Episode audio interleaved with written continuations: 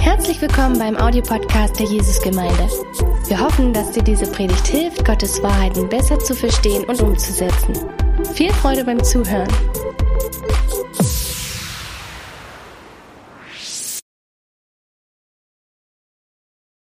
Einen wunderschönen guten Morgen, ihr Lieben. Ähm, immer wenn äh, verstärkt Krisen auftreten, kommt unter den Christen manchmal die Frage, ist das jetzt schon die Endzeit oder was hat das, was wir gerade erleben, mit der Endzeit zu tun? Und ähm, manchmal ist es so, dass in den sozialen Netzwerken, in den Nachrichten, manche Leute sich nicht nur die Frage stellen, sondern Experten genau wissen, wie die jetzigen politischen Situationen einzuordnen sind in ein politisches Schema. Ähm, ich habe einfach nur gestern gar nicht danach gesucht, sondern einfach ganz normale Nachrichten gelesen auf einem ähm, großen amerikanischen Nachrichtensender und es war unter den Headlines ähm, unter anderem ähm, die Aussage, ich habe euch hier den Namen einfach mal weggelassen, weil man nicht über äh, Leute lästern will, aber da sagt jemand unter Berufung auf den Krieg in der Ukraine und der Pandemie Covid-19, dass sich biblische Prophezeiungen zu unseren Lebzeiten erfüllen. Und ähm, wenn man das so liest, denkt man so, so, oh wow, ja. Und manchmal ist auch so eine gewisse Unsicherheit da, was passiert jetzt? Sind wir jetzt in der Endzeit? Und wo wir gerade im Buch Daniel sind, ähm, habe ich so gedacht, Mensch, vielleicht sollten wir nicht einfach so diese schwierigen Bibelstellen im Buch Daniel übergehen, äh, sondern vielleicht sollten wir uns tatsächlich mal mit so einem Stück Endzeit von Daniel beschäftigen. Ähm, wir hätten es uns leichter gemacht, einfach zu sagen, ach komm, ähm, wir konzentrieren uns auf die Dinge, die einfach wichtig sind und ähm, so die Sachen, die so ein bisschen kontrovers sind, da gehen wir einfach rüber. Aber ich habe mir gedacht, diese Verse, weil ihr ja nicht nur unsere Predigten hier von vorn hört, sondern ihr seid connected, ihr guckt im Internet, ihr kriegt Nachrichten, sie werden zu euch so oder so in der einen oder anderen Form irgendwann mal kommen. Und ich denke, es ist, es ist gut, von vornherein sensibilisiert zu sein und zu wissen, aha, da gibt's diese Verse in Daniel und das könnten sie bedeuten, so kann man sie auslegen oder vielleicht gibt es auch eine andere Art und Weise, sie zu verstehen. Eines der allerwichtigsten Verse, die aus dem Buch Daniel immer wieder hervorgeholt ähm, wird, um eine Aussage über die Endzeit zu machen, ist in Daniel 9, Vers 27. Und ähm, da heißt es, er wird stark machen, einen Bund für die vielen, eine Woche lang. Zur Hälfte der Woche wird er Schlachtopfer und Speiseopfer aufhören lassen. Und auf dem Flügel von Gräueln kommt ein Verwüster, bis fest beschlossene Vernichtung über den Verwüster ausgegossen ist. Ähm, wer sich von euch ein bisschen mit Endzeit beschäftigt hat, der weiß, dass das die Standardbibelstelle dafür ist, um den sogenannten Antichristen zu beschreiben, der ähm, mit dem jüdischen Volk einen Vertrag machen wird, einen Friedensvertrag, ähm, der, der sieben Jahre halten soll. Und nach drei, exakt nach dreieinhalb Jahren wird aber dieser Antichrist den Friedensvertrag brechen, im Krieg gegen Israel ziehen und ähm, in einem wiederhergestellten Tempel, also die Erwartung ist da, das ist der Vers, aus diesem Vers nimmt man das, ähm, dass es irgendwann mal einen Tempel wieder in Jerusalem gibt, wo es wieder Schlachtopfer gibt, dass dieser Antichrist dann diese Schlachtopfer kaputt machen äh, äh, wird. Und von dieser Stelle her, also das ist eines der allerwichtigsten Stellen für diese, für diese Endzeit-Szenarien, leitet man ganz viele kleine Details ab, wo man genau denkt, äh, wer mit wem in den Krieg ziehen wird, welche Rolle China und Russland spielen wird, etc. etc. Und ähm, ich habe mir gedacht, oh, will ich wirklich über diese Bibelstelle reden? Aber ich denke, äh, vielleicht ist es gar nicht so schlecht. Und ähm, lass uns einfach mal den Gesamtkontext angucken, ähm, wo eigentlich diese Stelle herkommt. Und vielleicht könnt ihr euch daran erinnern, was im Daniel Kapitel 9 passiert.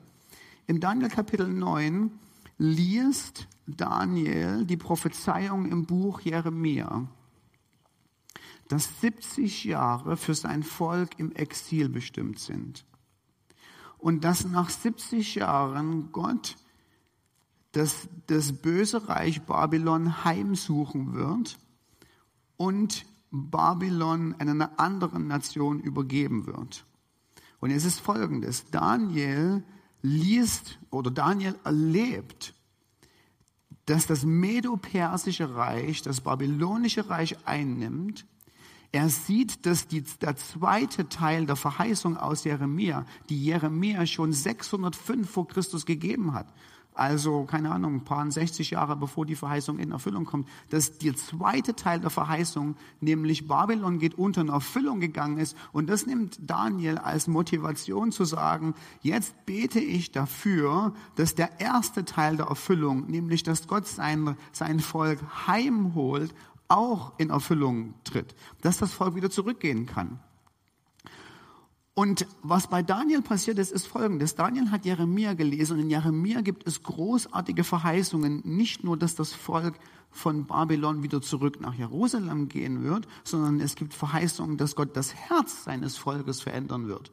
Es gibt Verheißungen, dass die Wiederherstellung nicht einfach nur zurück zum Alten ist, sondern dass die Wiederherstellung eine neue Stufe erreichen wird. Dass das, was nachher kommen wird, besser ist als vorher. Dass Gott das rebellische Herz aus den Menschen herausnehmen wird, dass er einen neuen Bund mit ihnen machen wird, dass sie, dass das Volk plötzlich Gott lieben wird, dass das Gesetz in ihre Herzen geschrieben wird. Und was Daniel betet, ist, er betet, er betet für das Gesamtpaket. Er sagt nicht einfach nur, lass uns zurück nach Jerusalem gehen dann geht es so vorher wie bis, weiter bis wie bisher, sondern er sagt, lass uns in dieses goldene Zeitalter kommen, wovor Jeremia beschrieben hat und was wir da lesen.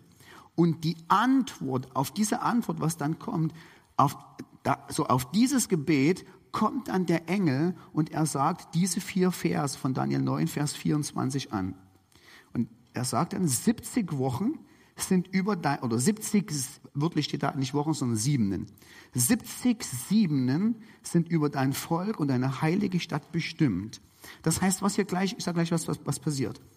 Daniel hofft, dass die großartigen Verheißungen jetzt nach 70 Jahren in Erfüllung gehen.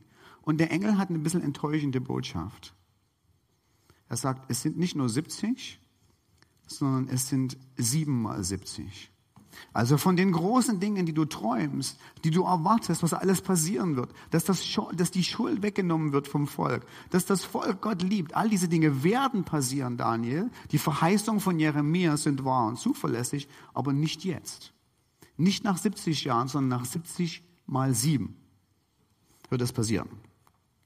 70 mal 7 sind über dein Volk und deine heilige Stadt bestimmt, um das Verbrechen zum Abschluss zu bringen, Sünde ein Ende zu machen, Schuld zu sühnen, ewige Gerechtigkeit einzuführen und Gericht, Gesicht und Propheten zu versiegeln und den Allerheiligsten zu salben. Das heißt, was, was, da, was, was der Engel hier sagt, ist, die Gerechtigkeit des Volkes, die großartigen Verheißungen der Propheten, sie werden kommen, aber nicht nach 70 Jahren, sondern nach 70 mal 7 was auch immer, ob da noch Jahre steht oder Wochen, das ist erstmal, das lässt der Engel aus. Du sollst erkennen und verstehen, von dem Zeitpunkt an, als das Wort erging, Jerusalem wiederherzustellen und zu bauen, bis zu einem Gesalbten, einem Fürsten, sind es sieben Siebenen und 62 Siebenen lang wird Platz und Stadtgraben wiederhergestellt sein, und zwar in Bedrängnis der Zeiten. Und nach 62 Siebenen wird ein Gesalbter ausgerottet werden und er wird keine Hilfe finden. Und das Volk eines kommenden Fürsten wird die Stadt und das Heiligtum zerstören und sein Ende ist in einer Überflutung, bis zum Ende ist Krieg, fest beschlossene Verwüstung. Und stark machen würde einen Bund für die vielen eine Woche lang. Das ist unser Text, in der, über wir uns unterhalten. Zur Hälfte der Woche wird er Schlachtopfer und Speiseopfer aufhören lassen und auf den Flügeln von Gräuel kommt ein Verwüster, bis fest beschlossene Vernichtung über den Verwüster ausgegossen ist. Und jetzt sagst du, boah, ist mir schwindlig. Meine Güte, worum geht's hier eigentlich? Ähm, da geht's dir genauso wie mir. Ähm, ich habe ja euch schon gesagt, das ist eines der schwierigsten Texte im Buch Daniel. Was, was, aber, was aber klar ist und was relativ deutlich ist, ähm, ist äh, das, was ich euch schon gesagt habe, nämlich hier ähm, Jeremia äh, oder Daniel liest äh, Jeremia über diese 70 Jahre und der Engel sagt, pass mal auf, es sind nicht 70 Jahre, äh, sondern es, es wird 70 mal 7 sein, bis diese Dinge hier passieren. Das Verbrechen wird zum Abschluss bekommen, das heißt, die Sünde wird gesühnt werden dass die, die, die Sünde des Volkes wird weggenommen werden, ähm, etc. etc. Und alle Ausleger, bis dahin sind sie sich noch einig, sagen, das ist eine wunderbare Prophetie über das, was Jesus machen wird. Es ist eine wunderbare Vorhersage darüber, dass der Gesalbte, der Messias, Jesus Christus, äh, kommen wird und dass er das, die, die Sünde des Volkes wegnehmen wird. So, das heißt, worüber sich eigentlich alle Kommentatoren eindeutig äh, oder, oder, oder klar sind, ist, dass es um hauptsächlich in dieser Stelle geht, ist das erste Kommen von Jesus und dass mit seinem ersten Kommen von Jesus die großartigen Verheißungen, die Jeremia gegeben hat, nämlich dass Schuld gesühnt wird, dass das Herz des Volkes zu Gott wiederhergestellt werden wird, dass Gott einen neuen Bund mit dem Volk macht, geschehen ist aufgrund des Opfertodes des Gesalbten, aufgrund des Opfertodes von Jesus Christus. Und danach wird es, so, bis dahin sind wir erst schon mal alle auf einer Seite, wunderbar. Danach wird es ein bisschen schwierig. Denn danach gibt es jetzt zwei Möglichkeiten, den Rest des Textes auszulegen. Erstens, auf der linken Seite, wir können uns entweder entscheiden für eine detailgetreue, zeitgenaue, wortwörtliche Prophetie in, in dieser Stelle. Also wir, wir, wir gucken uns genau die Daten an und sagen, wir berechnen von Anfang bis Ende, wo es genau hinführt. Und wir haben hier eine Prophetie über das erste oder das zweite Kommen von Jesus. Oder auf der anderen Seite, und dafür werde ich euch, da werde ich argumentieren, dass wir eine symbolische Prophetie vom Beginn des messianischen Zeitalters von Jesus haben und dass diese Textstelle gar nichts über die Endzeit aussagt, sondern komplett darüber geht, was Jesus für uns getan hat, als das erste Mal gekommen ist. Ich zeige euch aber mal äh, so ein bisschen, ähm, was erst auf der linken Seite, was diejenigen, die Exegeten, die so ganz detailgetreu und zeitgenau das auslegen, wie sie es auslegen. Sie gucken sich zum Beispiel diese Bibelstelle hier an und sagen, du sollst erkennen von dem Zeitpunkt an, als das Wort ergeht, Jerusalem wiederherzustellen und zu bauen, bis zu einem Gesalbten, also bis zu Jesus Christus, sind es 7, 7 und 62, 7. Und was sie einfach machen, sie machen eine einfache Zeitrechnung auf und sagen, hm, wir nehmen einfach mal 458 vor Christus, als Artaxerxes nach, zu Esra gesagt hat, geh nach Jerusalem und baut die Stadt wieder auf. Und dann nehmen wir einfach mal Folgendes an. Wir nehmen mal an, dass ein Jahr 360 Tage hat, dass Daniel, dafür dass Daniel hier prophezeit, dass du 62 7 und 7 7 hast, das sind insgesamt 69 7 dann multiplizieren wir einfach diese 490 Jahre, die wir daraus kriegen, mit 360 Tagen. Kommen wir auf einen Betrag von 176.400 Tage. Und wenn wir dann von dem Tag an, als Artaxerxes zu Esra gesagt hat, geh nach Jerusalem ähm, und baue Jerusalem wieder auf oder, oder baue die Stadtmauer wieder auf, ähm, rechnen, kommen wir auf den 6. April 32 nach Christus, den Einzug von Jesus nach Jerusalem. Und du guckst dir das an und denkst einfach nur so, wow, beeindruckend. Beeindruckend, aber wahrscheinlich nicht wahr. Weil, wenn du dir das genau anguckst, siehst du, dass man herumgedoktert hat, um das ganze Ding passend zu machen. Als allererstes muss man sich nämlich die Frage stellen, warum zählst du ein Jahr mit 360 Tagen? Also die jüdischen, der jüdische Kalender ist ein Mondkalender, da, da ändern sich die Anzahl der Tage im Jahr immer wieder, aber das Durchschnittsjahr hat 365 Jahre im jüdischen Denken genauso wie im griechischen Denken und im deutschen Denken auch. Zweitens, Jesus ist nicht 32 nach Christus am Kreuz gestorben. Also es gibt Debatten und irgendwo legen sich Theologen fest, entweder war es 30 nach Christus oder 33 nach Christus, einer der Daten ist es aber 32 auf keinen Fall. Es passt mit den Festen nicht zusammen, die, die, da, die da stattgefunden haben müssen.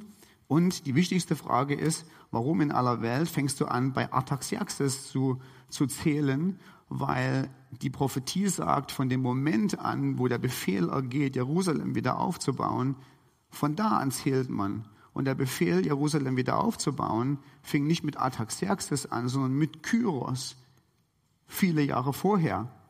Das heißt, du musst eigentlich mit Kyros anfangen zu zählen, 538 vor Christus, 490 Jahre draufrechnen und du kommst auf 48 vor Christus. Jetzt muss man die Frage stellen, was ist 48 vor Christus passiert? Nichts. Oder nichts Außergewöhnliches von Bedeutung. Und das ist ein Indiz dafür, dass die detailgetreue, wortwörtliche Auslegung nicht gedacht war. Es war gar nicht so gedacht. Also der Engel hat nicht zu Daniel gesagt, Daniel, nimm den Taschenrechner und fang, fang an mit dem Taschenrechner Daten und, und, und Jahre und Monate auszurechnen, sondern Daniel hat theologisch gedacht und der Engel hat auch theologisch gedacht. Und der Engel hat die Zahlen benutzt, nicht um numerisch zu sagen, so viele Jahre sind, sondern um einen, einen inhaltlichen Ausdruck zu machen. Wir machen das auch manchmal. Ähm, also, keine Ahnung, ähm, wenn wir manchmal zu spät losfahren zum Gottesdienst oder so zu Hause, rufe ich so Nadja und sage, Nadja, die Luft brennt, es ist fünf vor zwölf. Aber es ist nicht fünf vor zwölf, es ist neun Uhr noch irgendwas. Ähm, ich benutze die Zahlen, ich benutze fünf vor zwölf, nicht um eine rechnerische Aussage zu machen, sondern um eine inhaltliche Aussage zu machen. Und genau das ist wahrscheinlich der, der Hintergrund des Zählens der 70 mal 7. Weil, wenn wir uns daran erinnern können, ähm, es gab im Alten Testament das große Jubeljahr. Und das heißt, das war ein Jahr, wo die Israeliten siebenmal sieben Sabbatjahre abzählen mussten. Also 49 Jahre. Und dann gab es eine Proklamation, dass das 50. das 50. Jahr das große Jahr der Erlösung ist. Im 50. Jahr wurden alle Sklaven freigelassen. Im 50. Jahr wurden alle Schulden erlassen. Im 50. Jahr ist das alles Familienerbe, was du vielleicht durch Unglück und Katastrophen verloren hast, automatisch zu deiner Familie zurückzukommen. Das 50. Jahr war das große Jubeljahr, zwei Jahre in Folge, wo du nicht geerntet hast, wo du nicht arbeiten musstest, sondern wo du von dem gelebt hast, was Gott aus dem Überfluss dir vorher geschenkt hat. Das 50. Jahr war das riesengroße Jubeljahr. Und was, was, was der, was der, was der, der Engel hier an Daniel prophezeit ist, lieber Daniel, ich prophezei dir nicht rechnerisch, wann was passieren wird, sondern ich gebe dir eine inhaltliche Vorhersage. Und die inhaltliche Vorhersage, es kommt das riesengroße Jubeljahr des Herrn. Es kommt die riesengroße Befreiung und das wird in dieser, in dieser Befreiungszeit passieren. Und Jesus ist gekommen und hat sich genau darauf bezogen in Jesaja 61, Vers 2, also in Lukas, Vers 4, äh, Lukas Kapitel 4, die Schriftrolle aufgemacht hat und gesagt hat, ich bin jetzt hier, ich bin gekommen im Vers 2, um das Gnadenjahr des Herrn auszurufen. Das heißt, Jesus ist gekommen und hat gesagt, ich bringe das Jubeljahr. Ich bringe das Jahr, wo die Schulden erlassen werden. Ich bringe das Jahr, wo, wo, wo Feier und Gnade von Gott auf eine ungewöhnliche Art und Weise da ist. Und auch unser berühmter Vers 27 ähm, ist wahrscheinlich nicht so gedacht, ich habe ihn immer nach rechts an, an, angemacht, dass hier eine Prophetie über den Antichristen da ist, der irgendwie ähm, einen Bund schließen wird mit Israel, sondern wahrscheinlich ist dieser Vers 27 parallel zum Vers 26 und das Wort er bezieht sich nicht auf irgendeinen Antichristen, sondern es bezieht sich auf die Person, die im Vers 26 vorher genannt wurde. Das heißt, im Vers 26 heißt es, nach 62 Wochen wird ein Gesalbter ausgerottet werden, eine Prophetie über das Sterben von Jesus. Und dann sehen wir das Resultat der Ausrottung im Vers 27. Jesus Christus wird, wird umkommen, aber was bedeutet sein Umkommen? Sein Umkommen bedeutet, dass Jesus Christus einen Bund machen wird für viele. Das heißt, in den, in, für viele Menschen in den, in, den, in den neuen Bund mit Gott dem Vater hineinholen wird. Und in der Hälfte der Woche wird er Schlachtopfer und Speiseopfer aufhören lassen. Das heißt, ähm, nach einer gewissen Zeit wird es äh, das, die, die, die Opfer im Tempel nicht mehr geben. Und genau das ist ja passiert. Der Tempel ist, ist zerstört worden. Ähm, und der Grund auch, wir müssen ja Folgendes überlegen. Also wir haben mitgekriegt, dass die Zählung, dass die Zahlen 70 mal 7 keine Zahl zum Zählen ist, wo du sagst, an dem Tag fange ich an, dann komme ich an dem Tag raus, sondern es ist eine inhaltliche Zahl. Es will etwas kommunizieren, was inhaltlich passiert. Und wahrscheinlich ist es auch so mit den dreieinhalb. Weil die dreieinhalb ist, ist in eine sieben in die Hälfte geschnitten. Und, und das ist eben manchmal so, wie die hebräischen Leute sprechen, und das ist vor allen Dingen bei prophetischer, apokalyptischer Sprache so, dann bedeuten Zahlen, sie Zahlen vermitteln eine Botschaft, keine Länge, wie lange das geht. Und dreieinhalb ist, ein, ist sozusagen ein Codewort, ähm, im, im, in, im alttestamentlichen biblischen Sprache und im, in der Offenbarung auch dafür, dass es eine Zeit der Verfolgung sein wird, es eine Zeit von Schwierigkeiten sein wird. Es ist nicht diese endliche, perfekte Zeit von Gott, die sieben Jahre, sondern es ist die durchgeschnitten ist, die halbe Zeit ähm, davon. Dann ist es die Zeit, die Gott nicht ewig lang andauern lässt, sondern es ist die Zeit, wo Gott eingreifen wird in der Mitte und sagen wird, jetzt ist Schluss. So, das heißt, was Daniel hier prophezeien will, ist überhaupt keine Rechenmathematik, wo wir unseren Kalender rausholen und sagen, wo sind wir heute? Im März 2020, gucken wir mal, wie lange es noch dauert, sondern was, was Daniel kommunizieren will, ist, der Messias wird kommen, der Messias wird einen großartigen Bund machen für sein Volk aber diese selbst, diese Zeit wird eine dreieinhalb Jahre Zeit sein. Das heißt, obwohl die Verheißungen Gottes aus dem Alten Testament erfüllt werden, wird auch die Zeit, nachdem der Messias den großartigen Bund gemacht hat, eine Zeit der Schwierigkeiten und eine Zeit der Verfolgung sein werden. Das heißt, dieser Vers ähm, der meiner Meinung nach oftmals missbraucht worden ist, um irgendwelche Spekulationen über den Antichristen herzustellen, der in Jerusalem was machen soll, ist überhaupt kein, keine Prophetie über den zukünftigen Antichristen, sondern ist eine Prophetie auf der einen Seite, was Jesus gemacht hat, und auf der anderen Seite dessen, ähm, was wir schon 70 nach Christus gesehen haben, nämlich, dass ähm, ein General einer feindlichen Armee den Jerusalemer Tempel zerstört und kaputt gemacht hat, so wie wir das ja auf dieser auf dieser Münze sehen. Und jetzt fragen wir uns noch, was haben wir denn dann noch im Buch Daniel über die Endzeit? Welche Prophetien können wir denn jetzt noch nehmen, um zu gucken, wo wir gerade leben und was 2022 passiert ist? Und das Einzige, was wir noch haben, ist das, was Mark schon gepredigt hat letztes Mal, nämlich Daniel Kapitel 12. Viele von denen, die im Staub der Erde schlafen, werden aufwachen, die einen zum ewigen Leben und die anderen zur ewigen Schande. Und die Verständigen werden leuchten wie der Glanz der Himmelsfeste. Und die, welche viele zur Gerechtigkeit gewiesen haben, leuchten wie die Sterne immer und ewig. Das Einzige, was Daniel uns prophezeit für das Ende der Zeit, ist, dass es eine Zeit sein wird, wo wir im Glauben festhalten müssen aufgrund vieler Schwierigkeiten. Das hat hier was mit verständlich zu tun. Aber der Punkt wird kommen, wo Gott eingreifen wird, wo Gott, wo Gott kommen wird und etwas so Besonderes machen wird. Ich muss mich gar nicht wiederholen, weil Marc, du hast es klasse gemacht das letzte Mal. Ähm, wo Gott uns, uns durch seine Wiederkunft so verändern wird, dass die Herrlichkeit Gottes auf uns ruhen wird, dass du leuchten wirst für Herrlichkeit, wie so ein riesengroßer Sternenvulkan, den du dir da so mit einem Teleskop dir angucken kannst wir, wir hätten es gern. Und ich hätte es auch gern. Es ist ja nicht so, dass ich das nicht mag. Wir hätten gern, dass Gott Vorhersagen über aktuelle politische Ereignisse macht. Und die wären aufregend und die wären spannend. Aber wir müssen ganz ehrlich zugeben, Gott hat sie einfach nicht gegeben. Sondern Jesus hat ganz klar und ganz deutlich gesagt, von jenem Tag, und er redet über seine Wiederkunft, weiß niemand, noch nicht mal die Engel im Himmel kannst du bestechen und sagen, rück mir doch mal so ein bisschen Geheiminformation raus. Es gibt null Anzeichen und null Indizien, wann Jesus wiederkommt. Er wird wiederkommen, garantiert. Aber die Frage nach wann hat sich für diejenigen, die die Worte von Jesus hören, erledigt.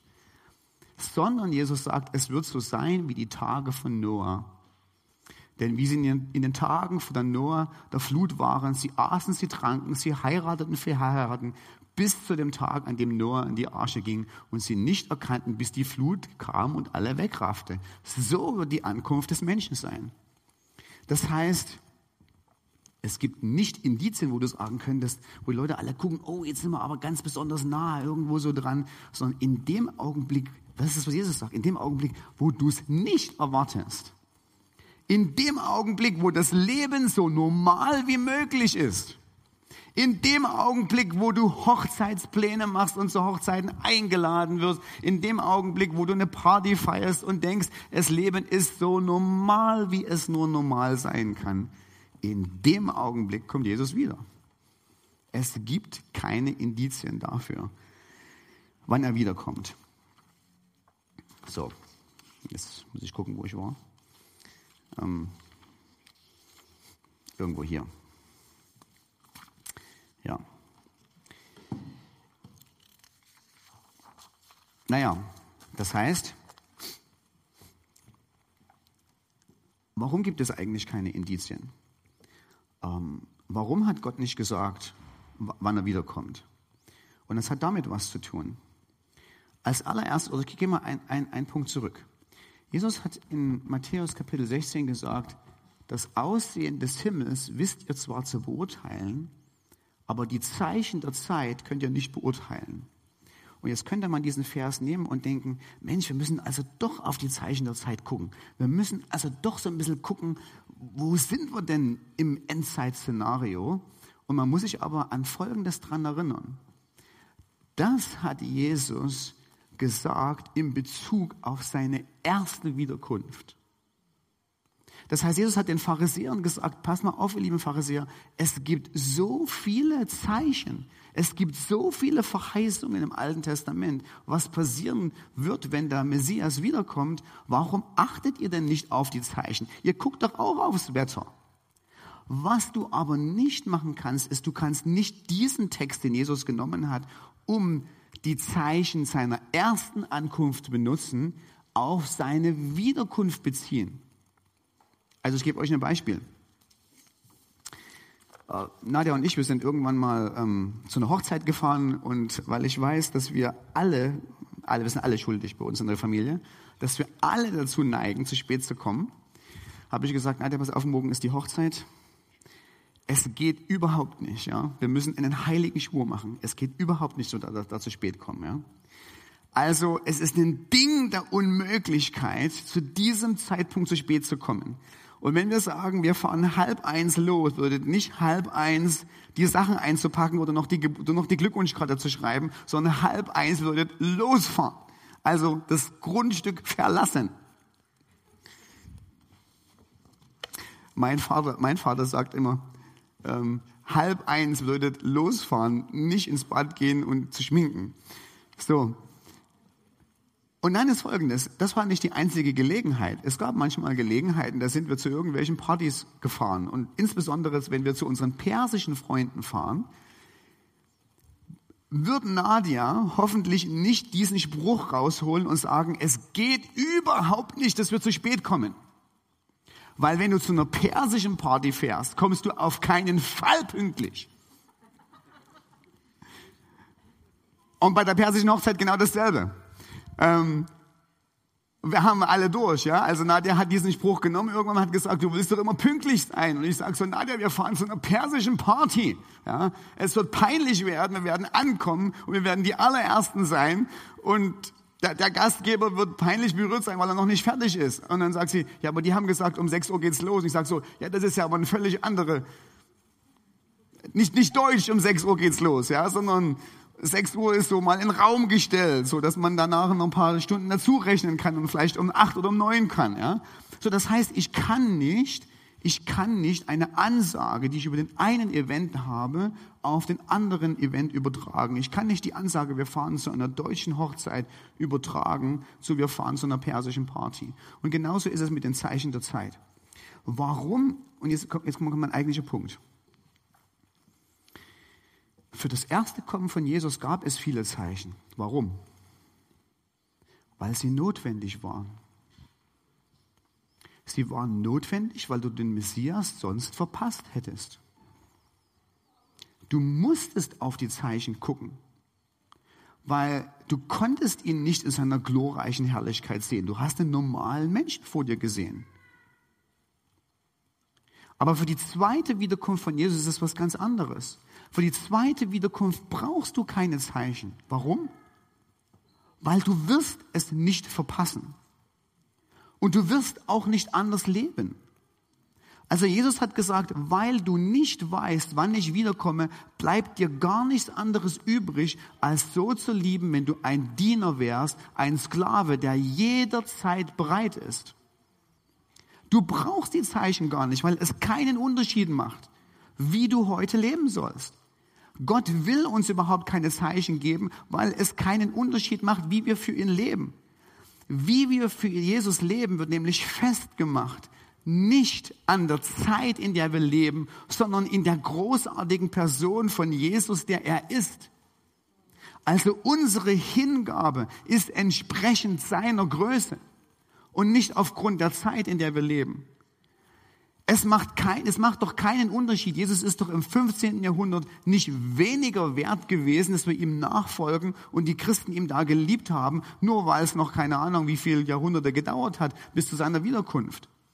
Und nur weil Jesus übermorgen wiederkommen könnte, bedeutet das doch nicht, dass wir plötzlich alles umkrempeln und alles neu machen. Wir krempeln alles um und machen alles neu, wer er ist, wer er ist, völlig unabhängig von der Zeit, völlig unabhängig, ob er dieses Jahr wiederkommt oder noch tausend Jahre dauert. Weil er es würdig ist, wer er ist, leben wir jeden Tag so, als wenn er wiederkommen, lieber wiederkommen könnte. Es ist, äh, 2. Petrus 1, Vers 3 sagt nämlich Folgendes.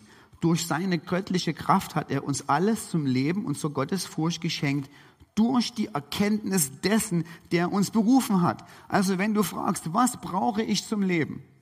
Was brauche ich, damit ich so leben kann, dass ich Gott wohlgefällig bin? Dann sagt Petrus, brauchst du keinen Zeitplan, sondern du brauchst die Erkenntnis dessen, du brauchst die Erkenntnis von einer Person. Es ist Wissen, wer Jesus ist was uns befähigt, so zu leben, wie wir leben sollen, jeden Tag unseres Lebens. Nicht, wann er wiederkommt. So, Spekulationen, wann, wenn Jesus wiederkommt, haben nichts mit biblischer Prophetie zu tun und sie schaden nur. Ich weiß und ich kenne das, man kommt da so in, kurz, in kurzzeitige helle Aufregung, wenn man denkt, oh, vielleicht ist es das Zeichen und mehr Kriege oder so, vielleicht kommt Jesus wieder. Aber Jesus will überhaupt nicht. Gott hat diese, hat Gott, das Interessante ist, Jesus will überhaupt nicht, dass wir diese Aufregung und dieses, diese innere Unruhe haben. Was ist denn eigentlich und in welcher Zeit kommen wir eigentlich? Sondern was Jesus wollte ist, er wollte, dass die Christen wie ein Fels in der Brandung leben und völlig egal, wie die Zeit gerade ist, treu ihrem Herrn dienen. Unser Blick ist nie dazu gedacht gewesen, auf der Zeichen der Zeit zu, zu gucken und zu fragen, wo sind wir eigentlich, sondern unser Blick soll darauf gerichtet sein, wer Jesus ist und allerzeit Gutes zu tun. Ich weiß natürlich, dass wenn man so eine Sachen hört, wie zum Beispiel hier ähm, in den Nachrichten, dann steht, biblische Prophezeiungen erfüllen sich in unseren Lebzeiten, man ist natürlich der totale Buhmann, wenn man dazu sagt, nein. Denn wer will denn nicht, dass sich biblische Prophezeiungen in unseren Lebzeiten erinnern? Aber die, Tatsache ist einfach trotzdem, Gott hat prophetisch nicht vorhergesagt, was politisch dieses oder nächstes Jahr passieren wird. Er hat dir prophetische Verheißungen gegeben. Er hat uns Verheißungen gegeben, was er tun wird, wenn wir ihm nachfolgen. Und die erfüllen sich. Vollkommen egal, was politisch los ist. Gott hat sich entschieden, in seinem Wort nichts über 2022 zu sagen, zumindest nichts in einer Vorhersage oder einer Prophetie, ähm, was auf der politischen oder militärischen Ebene passieren wird. Gott hat sich entschieden, keine Zeichen oder Indizien für die Wiederkunft seines Sohnes zu geben. Gott hat sich entschieden, das, was in seinem Wort steht, wahr, zuverlässig und relevant ist für jeden Menschen, egal ob er 2023 wiederkommt oder 3023. Also manchmal sagen die Leute so, guck mal, wie relevant die Bibel ist, weil sie die EU vorhersagt. Aber Gott sagt, die Bibel ist relevant, völlig egal, ob ich endzeitliche Sachen vorhergesagt habe oder nicht. Sie ist relevant, weil mein Wort dir Verheißungen gibt und Drohungen, die vollkommen relevant sind. Völlig egal, ob ich was über die Endzeit sage oder nicht. Gott hat sich entschieden, dass die Art, wie wir leben sollen, unbeeinflusst von Endzeitspekulation sein soll. Gott hat sich entschieden, dass sein Sohn liebenswert ist ob gerade Friedenszeiten herrschen oder ob die Welt gerade unterzugehen scheint. Gott hat sich entschieden, dass er eine Gemeinde will, die darauf, die leidenschaftlich dafür ist, gute Werke zu tun, ob es gerade so ist, als wenn das Paradies auf Erden herrscht oder ob die Welt untergeht. Gott hat eine Gemeinde berufen, ein Fels in der Brandung zu sein, festgegründet in der Erkenntnis, wer sein Sohn ist und sich nicht beirren lässt nach Fragen, was gerade für eine Zeit ist. Gott hat sich entschieden, dass die Welt Jesus erkennen soll aufgrund der guten Taten, die die, Jesus, die die Gemeinde tut und nicht, weil sie die Zeichen der Zeit akkurat auslegt. Man muss einfach nur mal ehrlich mal sagen, es ist einfach schade und es ist ein schlechtes Zeugnis für die Gemeinde gewesen, weil die Christen zwar vergessen haben, welche falschen Endzeitprognosen 1960, 1970, 1980, 1990 und 2000 gegeben wurden. Die Nicht-Christen haben nicht so ein schlechtes Gedächtnis. Und sie lästern über unsere Dummheit. Und es ist Zeit, dass wir nicht mehr in dieselbe Falle tappen. Es ist Zeit, dass wir aus der Geschichte etwas lernen und sagen, stimmt Jesus, du hast uns keine Zeichen gegeben, du hast uns garantiert und hast gesagt, felsenfest komme ich wieder. Mit Sicherheit, mit absolut göttlicher Garantie werde ich diese Welt, die ich in Existenz gerufen habe, zu ihrem vollendeten Ende bringen und mit absolut und fester sicher Garantie wird es mit einmal einen großen Knall geben und keiner hat es erwartet, wenn es passiert. Und bis es passiert, Seid die Gemeinde, die ob es stürmt oder schneit, ob es regnet oder hagelt, ob gerade Frühling ist oder der tiefste Winter, euch ausrichtet, mich zu lieben und gute Werke zu tun, dass die Welt erkennt, diese Gemeinden lässt sich durch nichts und auch wirklich gar nichts zu rütteln und, und durcheinander bringen. Diese Gemeinde tut gute Werke völlig egal, was es für eine Zeit ist. Und wenn wir das machen, wird die Welt erkennen, dass Jesus Christus der allmächtige Gott ist. So, jetzt bin ich am Punkt und am Ende und ich will einfach nur Folgendes sagen. Ich bin diese Predigt ist ja nicht entstanden, weil wir es alle falsch machen. Sondern diese Predigt ist entstanden, weil ich unwahrscheinlich stolz auf uns bin als Gemeinde. Wir machen genau das. Wenn ich einfach gucke, mit welchem Enthusiasmus wir gespendet haben ähm, für die Menschen in der Ukraine, mit welchem Enthusiasmus Menschen ihre Häuser und Wohnungen aufmachen für, für, für, äh, äh, ja, für, für Leute, die, die keine Unterkunft haben, bin ich einfach unwahrscheinlich stolz auf diese Gemeinde und sage einfach, Leute, wir machen genau das Richtige. Lass uns, wenn übermorgen die neuen YouTube-Videos kommen über das Ende der Zeit und was alles noch passiert, uns nicht irre machen lassen, sondern lass uns so weitermachen, wie wir bisher gemacht haben. Lass uns auf Jesus schauen, ihn lieben, gute Werke tun. Er wird schon zur richtigen Zeit kommen, wenn er kommen will. Amen und Amen.